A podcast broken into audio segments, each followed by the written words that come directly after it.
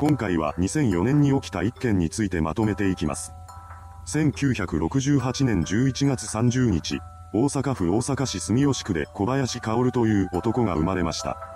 父親はプロパンガスなどの販売を手掛ける仕事をしており、一家はその収入で食べていたそうです。小林が生まれた1年後には次男も生まれ、一家は4人家族になっていました。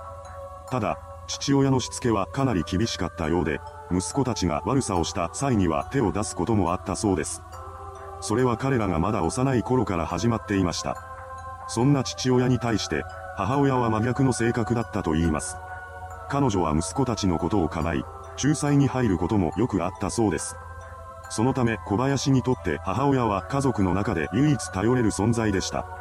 その後母親は三男を妊娠します。そして出産日を迎えたのですが、これがスムーズにいかず、難産になってしまいました。その結果、母親は三男の出産と同時に死去してしまったのです。当時の小林は小学4年生でした。まだ子供の彼にとって、唯一心の支えだった母親を失ってしまったことは耐えられないほどの悲しみだったことでしょう。そんな中でも母親のいなくなった世界は動いていきます。彼女の死後、小林と二人の弟は父親と祖母の手によって育てられました。しかし、三男が障害を持って生まれていたため、大人はそちらの方につきっきりとなり、小林と次男はほとんど放置されていたそうです。それからも父親の厳しい性格が変わることはなく、手を出されることもたびたびありました。ですが、かばってくれる母親はもういません。仲裁してくれる存在がいなくなったことで小林は父親との衝突を繰り返すようになります。その結果、彼は家の中で孤立していくようになってしまいました。また、居場所がないのは学校でも同じで、小林はいじめの標的にされていたそうです。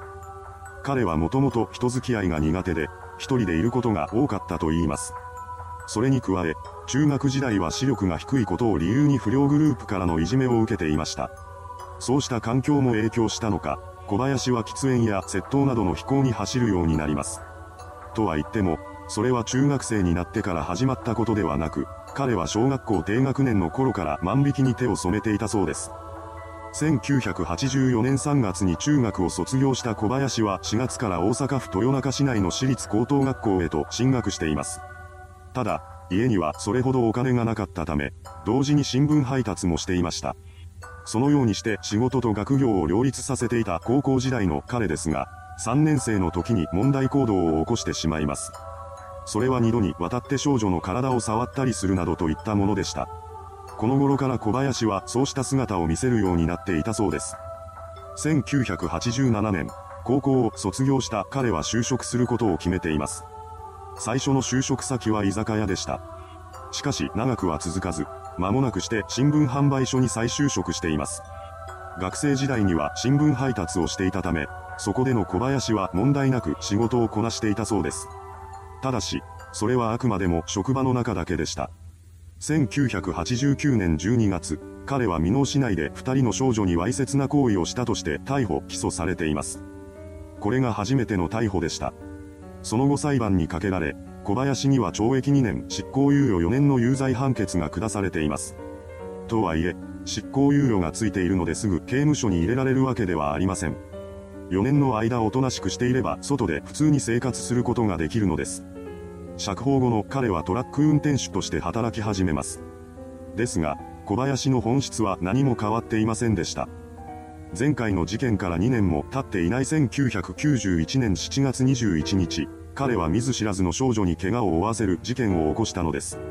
これによって小林は再び逮捕され、同年10月に懲役3年の実刑判決を受けました。また、前回の犯行から4年が経過する前だったということで同時に執行猶予も取り消され、刑期が加算されています。結局彼は4年ほど刑務所に服役し、1995年11月に仮出所を果たしました。それからの小林は複数の新聞配達所で働いたり辞めたりを繰り返しています。その他、ラーメン屋などの飲食店で働いている時期もあったそうです。いずれの職に就いている間も、彼の勤務態度はよくありませんでした。遅刻や無断欠勤は当たり前で、同僚との間でトラブルを起こすこともたびたびあったそうです。また仕事以外でも嘘をついて回っていたため、周囲の人間からは虚言癖があって信用できないなどと言われていました。その後、またもや新聞販売所で働いていた小林ですが、2004年4月25日に購読代金約23万円を持ち逃げしてしまいます。それだけでなく、この販売所に勤めていた間にも彼は民家の物干し竿から体操服や下着などを盗んだりしていたようです。また、同じ年の9月26日には奈良県北葛城郡王子町のマンション駐車場で遊んでいた少女にわいせつ行為をしています。それから約2ヶ月後の11月17日、小林はとんでもない事件を起こしました。その日、彼は職場でのストレスやパチンコに負けたことなどを理由に荒れていたそうです。そしてその苛立ちは他人へと向けられてしまいます。なんと、小林は自身の苛立ちを解消するために女児を連れ去ろうと考えていたのです。そこで彼は10時頃から車を運転し、ターゲットとなる相手を探し始めます。しばらく車を走らせていると反対側から帰宅途中の小学生 A さんが走ってきました。小林はそんな彼女に狙いを定め、路上で車を停車させます。その上で A さんへと近づいていき、乗せて行ってあげようかなどと声をかけました。この言葉を聞いた彼女は小林を疑うことなく、車に乗り込んでしまいます。こうして A さんは連れ去られてしまったのです。小林は彼女に対して忘れ物を取りに行くなどと説明し、自宅のあるマンションへと車を走らせます。そうなってからも A さんはまだ自分の置かれた事態に気づいていませんでした。もしかしたら小林の語り口調がかなり巧みだったのかもしれません。そして二人が乗った車はマンションへと到着します。そこで小林は A さんに対し、荷物を運ぶのを手伝ってほしいなどと頼み込み、彼女はそれを聞き入れてしまいました。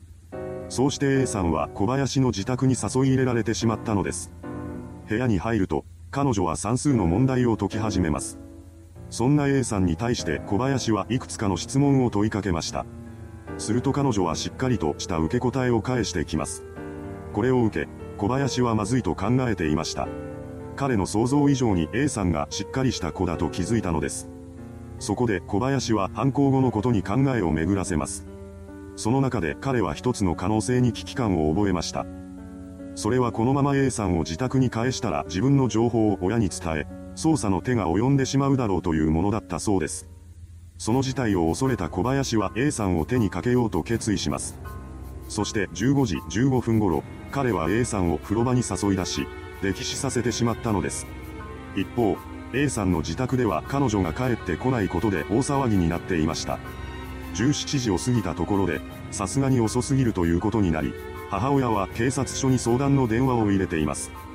また、同時に A さんが持っていた携帯電話にも電話を入れていました。小林はその電話を取り、母親の声を聞きます。その瞬間、彼の頭にある考えが浮かび上がりました。それはもっと世間を騒がせてやりたいというものだったのです。そこで小林は A さんの写真を撮影し、その画像を添付した上で、娘はもらったと書いたメールを A さんの携帯電話から母親宛に送信します。さらに、彼は送信した写真を自身の携帯電話にも送っていました。その上で行きつけのスナックを訪れ、写真を店員に見せびらかしていたのです。その際、小林は無関係の人物を装って写真はインターネット上で急に送られてきたなどと話していました。しかし、普通に考えてそんなことはありえないでしょう。店員は彼が犯人なのではないかと疑いの目を向けていました。家に戻った小林はさらに世間を動揺させたいと考え、A さんの体を運び出します。そして車に乗り込み、生駒郡へぐり町まで運転していきました。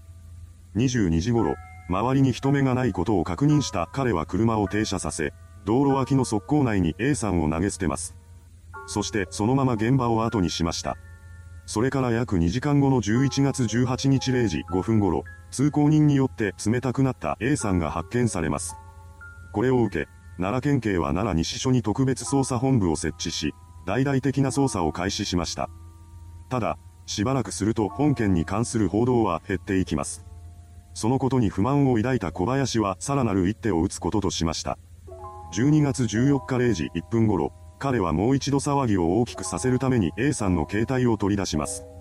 そして彼女の母親宛に新たなメールを送りつけました。その内容は、次は妹だという文章です。また、それと一緒に A さんの写真も添付していました。捜査本部はこうしたメールや電話などの記録を解析し、その全てが河合町周辺の基地局経由で発信されていることを突き止めます。そこで捜査員を道庁周辺に動員し、聞き込み調査を行っていきました。その中で一部の捜査員が小林の行きつけだったスナックにたどり着きます。そしてそこの店員から小林が被害者の写った写真を持っていたとの情報を入手することに成功したのです。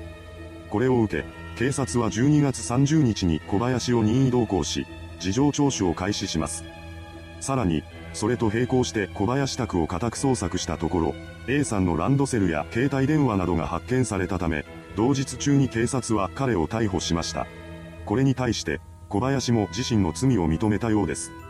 その後彼は複数の罪で起訴され、裁判にかけられることとなりました。その中で小林は精神鑑定を受け、反社会性人格障害だと診断されています。後半中、彼は反省の色を一切見せませんでした。そして2006年9月26日に判決公判が開かれ、奈良地裁は小林に対して死刑を言い渡しました。その際、小林本人はガッツポーズをしていたそうです。判決を不服とした弁護人は即日控訴しますが、小林がこれを取り下げたため、そのまま刑が確定しています。そしてそれから6年半後の2013年2月21日、大阪拘置所で彼の刑が執行されました。いかがでしたでしょうか？反社会人格者が起こした事件。疑うことを知らず、警戒心が低い子供に世の中の危険性も教えていかなければならないと痛感させられる一件でした。それではご視聴ありがとうございました。